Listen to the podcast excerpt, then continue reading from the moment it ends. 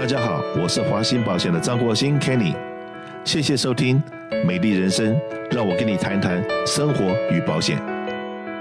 今天很荣幸请到我们 Temple 警察局的刘警官到我们节目里面来跟大家聊聊这个警察的生涯里面的一些好玩的事情，那以及我们这个警长 Alice 上任了以后，然后对我们警察跟民众之间的交往的部分。怎么样能够更透明化，然后让所有的警官们跟警员们都知道，他所拿的是纳税人的薪水，然后他的工作是保护以及服务我们所有的老百姓，不管你的身份是高或者是低，哪怕是游民，他们都要相对的对你的尊重。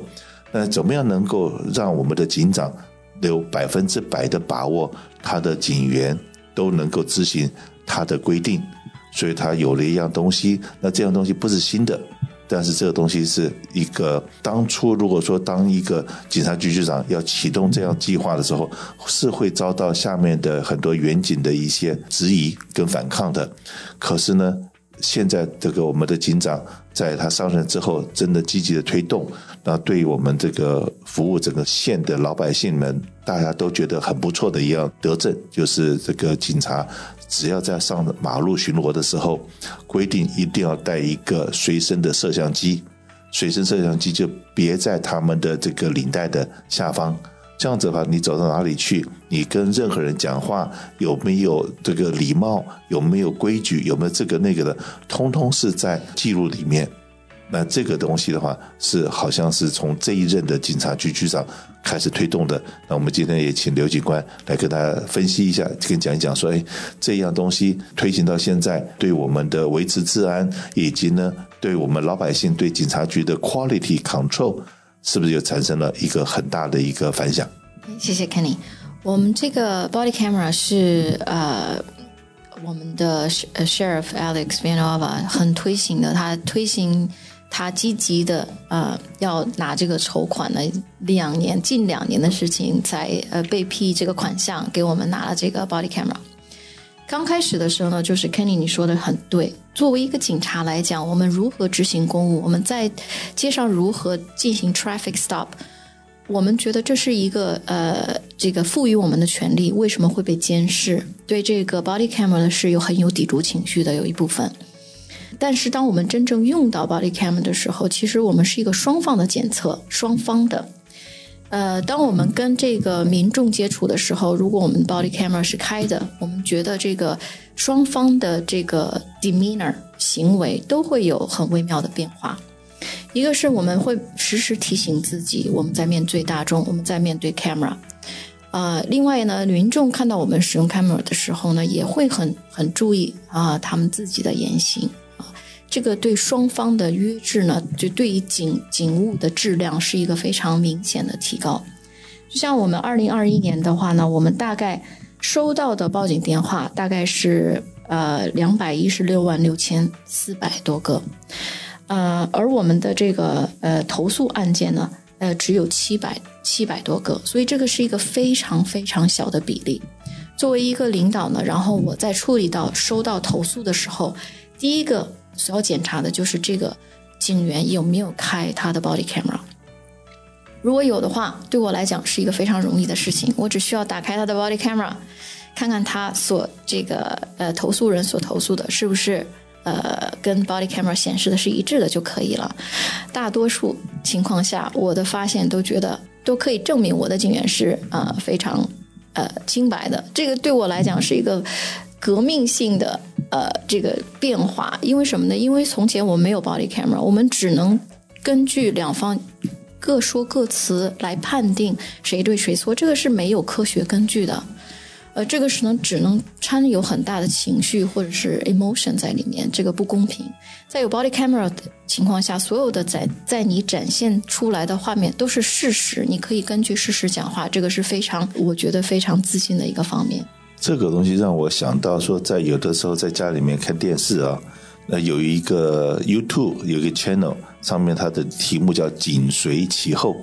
警察的紧随其后，紧随其后。但他那个所播出来的很多东西都是警车上面的 camera，嗯，跟警察身上的 body camera，嗯，然后发生了什么事情，那立刻都被被被 recording 下来。那我记得这两天我有看到一个，呃，就是纽约那边的一个警察，真正是去执行的一个就是 traffic stop 一个超速，然后呢发觉说他的车子很可能 license 过期，这个那个的，然后车上面坐了四个小朋友。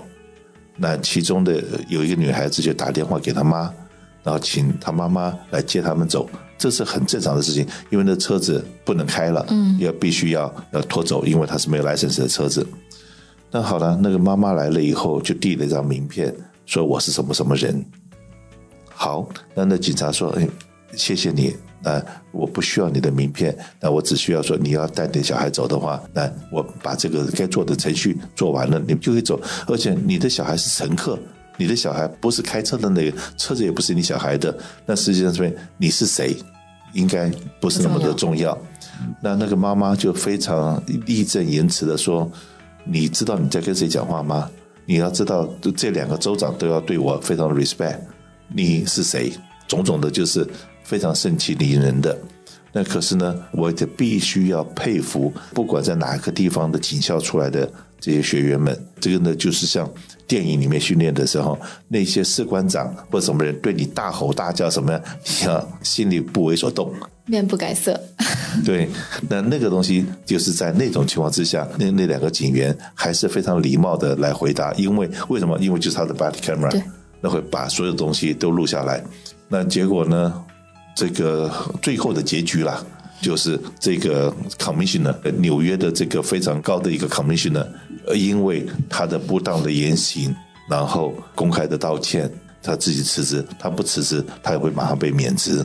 然后还有另外一个，也就是一个州的这个所谓的 congressman，美国的国会议员是非常在那方德高望重的，他也是在呃接受警察拦停的时候。自己膨胀了，自己觉得很了不起。你既然你不认识我，这个东西是刚才讲过，是保护警员，也是保护这个当事者被拦停的这个人。对，因为呢，如果说只要你在很 professional 的在处理法律给你的权益的时候，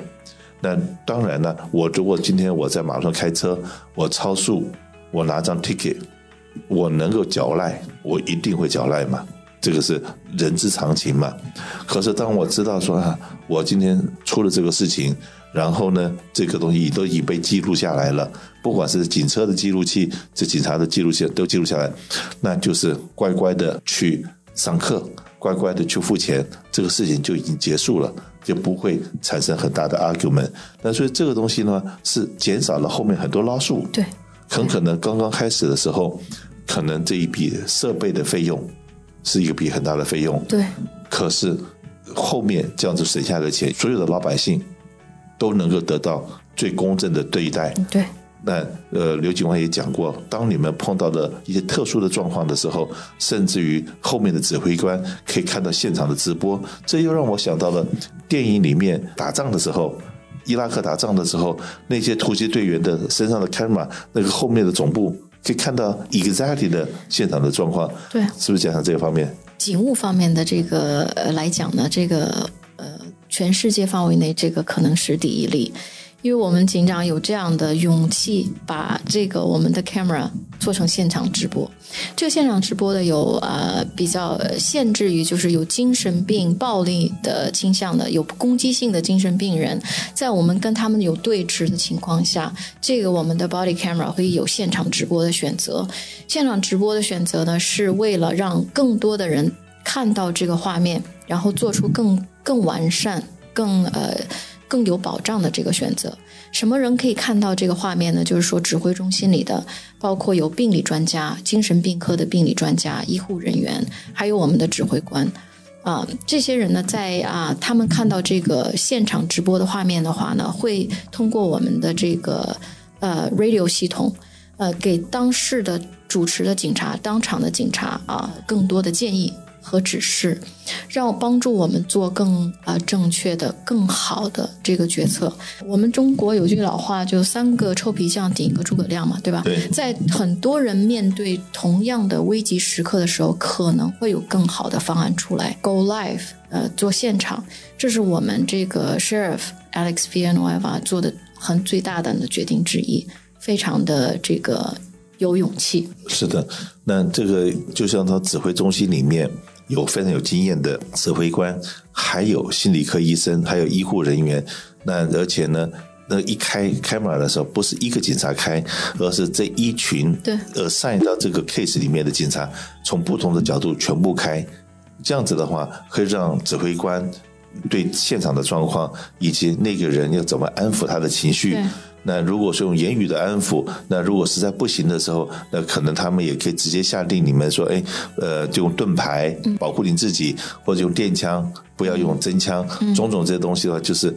可以让之后处理的事情能够做一个比较圆满的 ending，而不是处理任何一个事情到后面就是一大堆的 lawsuit 对。那这些 lawsuit 下来的话，也都是我们所有纳税人要花很多冤枉钱。对，所以这些东西的话，那可是呢，这样子一讲起来的话，那刚刚开始的时候，你们心里面有没有很大的压力？说，哎，这个就像说，不要说你们在马路上执勤呢。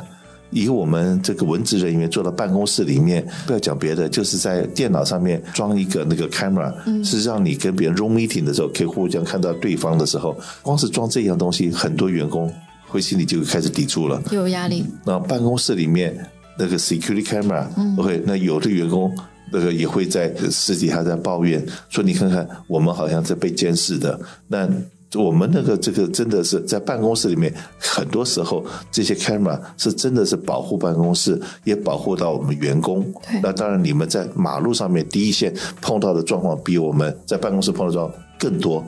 对那那我相信用下去以后，现在的所有的远景是不是也可以松口气？因为他只要真的是在执行他的勤务，按照法律给他的权利之下，所以这七百五十八个这个投诉，你不能让别人不投诉你。对可是投诉完了，真正调查的结果可以公诸于世。对，可以，可以，因为在我们调查的过程中，就像我刚才讲的，你的你随身的 body camera 呢，是你最好的保护，是你最好的武器。在你呃，因为在很多最近两年有很多 civil unrest，就是有很多民事运动啊对，有很多暴乱啦，有很多这个民主的运动。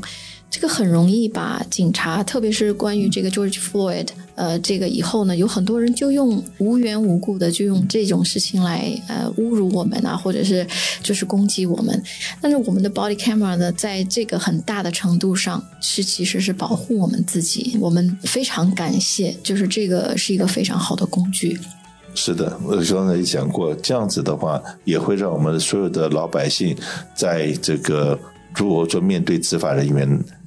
当你发觉说他已经不理性，或者是他你觉得他很无理的时候，你可以笑笑跟他讲说，你的 camera。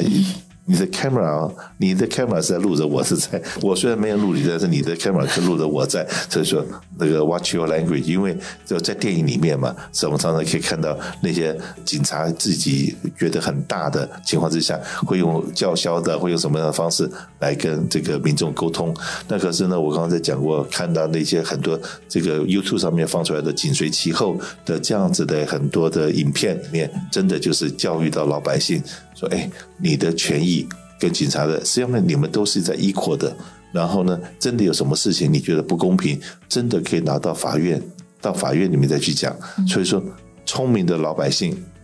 跟我一样，千万不要去跟任何一个执法的这个单位去做 argue。